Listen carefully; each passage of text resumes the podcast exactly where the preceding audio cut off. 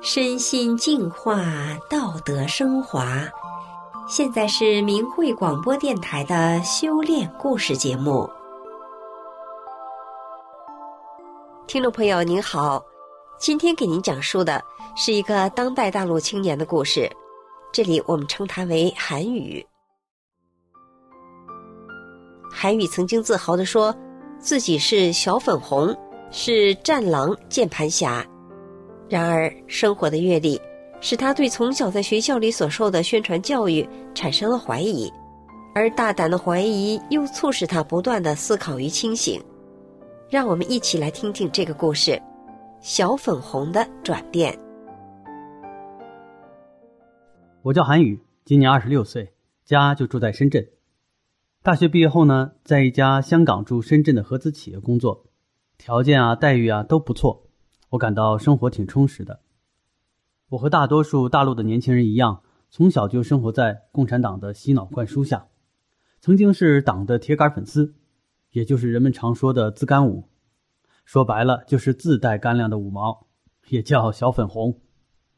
我们这一代人呢，从开始记事儿就浸泡在共产党的仇恨式洗脑宣传中，可以称得上是喝着党的狼奶长大的。小小年纪什么都不知道。血腥、仇恨、漠视生命，对敌人像严冬一样冷酷无情，就这些价值观被不断地灌进小小的心灵里。那时，我和我的小伙伴们都喜欢画画，画的最多的是什么呢？就是各种杀日本人的场面。多数在大陆长大的孩子，从小都被动地接受这样的教育，但大人们对此似乎都习以为常，没有意识到这种潜移默化的仇恨教育。对一个孩子将来世界观的形成会具有多么大的影响？上初中的时候，正好赶上北京开奥运，那可是一个爱国热情被不断点燃的年份。那年呢，家里刚好接上互联网。当我在百度上看到奥运火炬在国外传递时，沿途有许多流亡海外的新疆人啊、西藏人啊举牌抗议，而各国的警察竟然都不管，我简直是气炸了肺。便开始在网上做起了和境外所谓反华势力做斗争的键盘侠。那会儿我可不仅是个小粉红，我还是一只战狼呢。犯我强悍者，虽远必诛，那是我的口头禅。武力解放台湾，中美必有一战，这些呢更是常常挂在嘴边。等上了初三之后，学校的思想品德课开始讲政治了，历史课也开始讲起了阶级斗争史。而那时我面临着升学压力。学习很用功，所以对课堂上的这些东西照单全收，对资本主义必将灭亡啊这些说法更是深信不疑。政治满分八十，我考七十分那是家常便饭。那时的我常常自然而然的就会用阶级斗争来看待历史，分析时事。面对大陆的各种社会乱象，我也总能为其想出一个合理的解释。那些现在人看起来很熟悉的五毛语录，当时从来没有人教过我。但我却能在从小被洗脑灌输的思维方式下，靠自己冥思苦想而独立思考了出来。那时，我对自己的这种智慧还感到挺自豪。我甚至还想将来要把这些东西写成书，告诉大家不要总是骂政府。升上高中之后，我选了文科，我就注意到政治试卷上每天都在让学生变着花样的赞美政府，不管他做了什么。都有办法去美化它。如果表面看起来是件好事，就说它符合了唯物辩证法的某个哲学原理；如果是件坏事，就说道路是曲折的，但是前途是光明的。要用发展的观点去看问题，或者说事物都有两面性，好的方面才是矛盾的主要方面，等等等等。长此下去，虽然自己也隐隐觉得很假。但在潜移默化之中，就接受了这样一套说辞。高中政治课上所学到的唯物主义理论，也让我越来越唯物，总觉得道德是个虚无缥缈的东西，是统治阶级愚民的工具。黑猫白猫，抓住耗子就是好猫，所以道德不道德，那符合了自己的利益就是道德。但是人是会慢慢长大的。高二的时候，我遇到了一位很有思想的历史老师。他对大陆的宣传中国的教育现状有着很清醒的认识。他经常鼓励我们独立思考，甚至让我们大胆地去怀疑历史教科书中的观点。在他的启发和帮助下，我阅读了很多史料，自己去考证历史书中的一些说法。我惊讶地发现，原来很多原本觉得顺理成章的事情，其实并不符合事实。比如，共产党总是批判民国政府的旧社会有多黑暗，却从来不说民国政府时期中国开放的思想氛围和自由的言论环境，造就了一大批民国大师。还有所谓的抗美援朝。根本没有证据显示当时美国要进攻中国，实际上就是中共为了讨好苏联而发动的。还有中共发动的所谓大跃进和人民公社，让几千万中国人死于饥荒。中共竟然将这场灾难归咎于三年自然灾害，而那三年却是风调雨顺的。中共前三十年搞的各种政治运动，开历史倒车，造成中国经济衰退，民不聊生。却被美化成社会主义的艰辛探索，在曲折中前进。凡此种种，不胜枚举。从古代到现代，从东方到西方，中共教科书里的许多内容，既没有足够的证据支撑，在逻辑上也经不起仔细推敲。而官方呢，总是用非黑即白的阶级斗争观点，极端地看待世界，真的把历史当成了任人打扮的小姑娘了。大胆的怀疑促使我不断的思考和清醒。从那以后，中共在我心中的光辉形象开始动摇，我也开始抵触政治灌输了。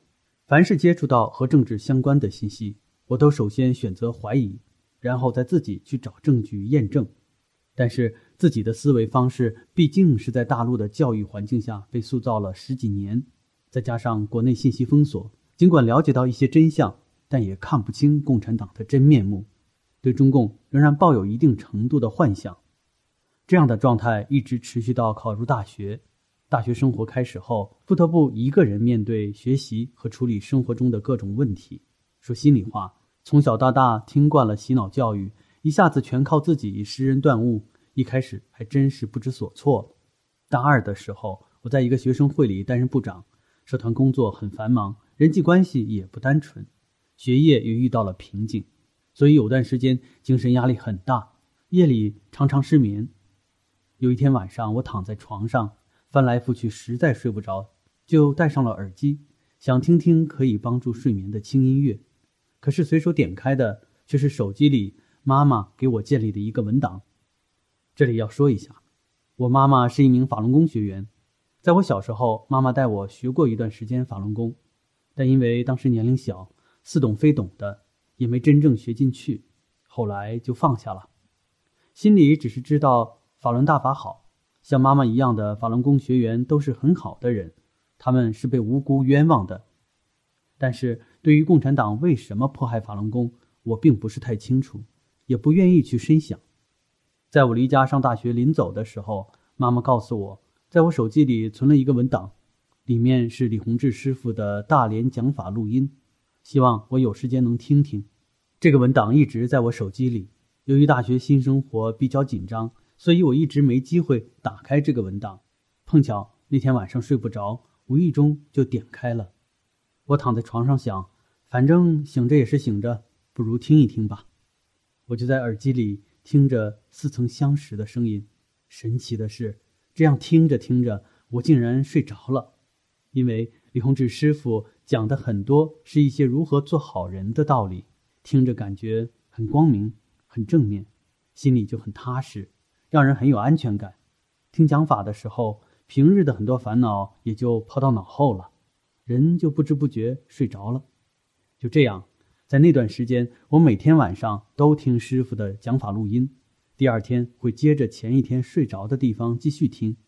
听完一遍之后，再听第二遍，一遍一遍的听下来，我逐渐明白了法轮功讲的是什么。里面讲到很多我过去没有太想过的一些问题。比如，人为什么活着？人为什么要做好人？如何去做好人？生命的来源及生命的意义，宇宙时空的奥秘，世间福祸的因缘等等，许许多多人生中的疑问，李洪志师傅都在讲法中给出了答案。我觉得讲得太好了，人生仿佛被打开了另一扇窗户，觉得如梦方醒，感到生活充满了希望。我觉得自己再也离不开大法了，于是我决定开始认认真真的修炼法轮大法。刚开始修炼法轮大法不久，我就感觉到身心的变化。我从小胃就不好，这也不敢吃，那也不敢吃，而且还因为不知吃的什么东西不对头，就会恶心呕吐。但修炼没多长时间，这些毛病就全好了。冷的、热的、酸的、甜的、苦的，还有辣的，我都能吃了。更重要的是，李洪志师傅教人按照真善忍的原则做一个好人，这是从来没有人给我讲过的。我也尝试实践这个原则，不再与人斤斤计较，遇事也学会了忍让。很快，我就发现人际关系融洽了，我也不再像以前一样容易焦虑，常常愁眉苦脸了。每当在生活中遇到困难或者矛盾的时候，翻开法轮大法主要著作《转法轮》。静心读一读，就总能找到答案。书中的道理能让我放下执着和恶念，学会体谅他人。从此以后，《转法轮》就成了我每天再忙也要阅读的宝书。随着修炼，我必须面对一个困惑了我许久的问题：法轮大法这么好，中共为什么还要镇压？中共用来批判法轮大法的那些理论和所谓的事例，是真的还是假的？为了解开这个疑问，我决定自己上网去查一查。多亏有翻墙软件，我在网上查到了大量国内看不到的资料。当我在法轮大法网站阅读了更多大法书籍，在明慧网上看到许多大法弟子在大法修炼中身心受益的故事，我就更加坚信，法轮大法是正法，大法弟子是做好人被冤枉、被迫害的。我还发现很多原本令我很疑惑的事情。竟然也都是中共捏造出来的，比如一千四百个死亡案例，所谓的剖腹找法轮、北京傅一斌杀人案、天安门自焚等等等等，都是中共自导自演出来的闹剧。这些造假的新闻事例破绽百出。我还了解到许多大法弟子因为坚持信仰，被中共迫害得妻离子散、家破人亡。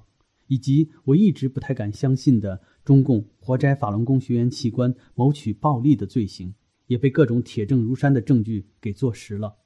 还有高志胜、王全璋等一批勇敢的为法轮功学员做无罪辩护的正义律师，被中共扣上所谓颠覆国家政权的帽子，遭到酷刑迫害。这些真相促使我反思：共产党到底是个什么党？他在历史上犯下的罪行，难道只有迫害法轮功这一件吗？于是，我又深入地了解共产党的历史，从巴黎公社的打砸抢到信仰撒旦教的马克思，从苏联共产党的恐怖大清洗，再到中共以暴力和谎言起家，假抗日、搞渗透，一九四九年以后的土改、镇反、肃反、反右、大跃进、三年大饥荒、文革、六四。中共在几十年的暴政中，导致了八千多万的中国人死于非命。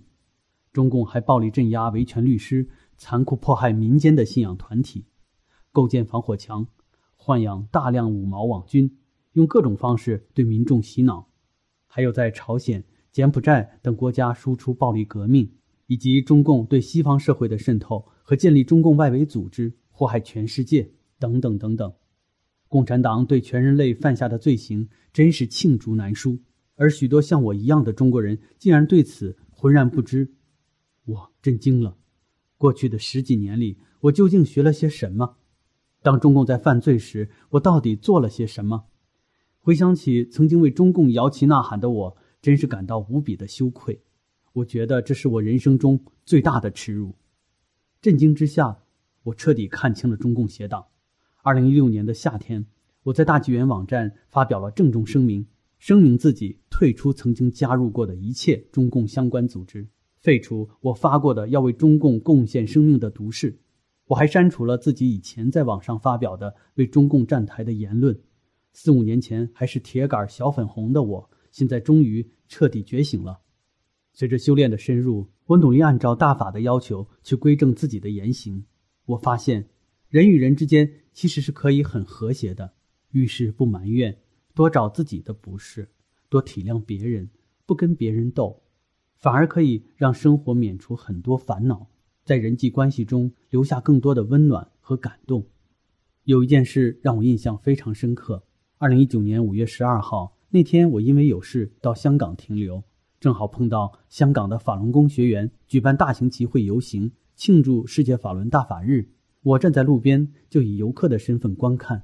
我看到在游行路上，一个中共的附属组织青官会架着高音喇叭，站在路边，大声对着法轮功学员骂脏话。可法轮功游行队伍里没有一个大法弟子与清官会的人争执。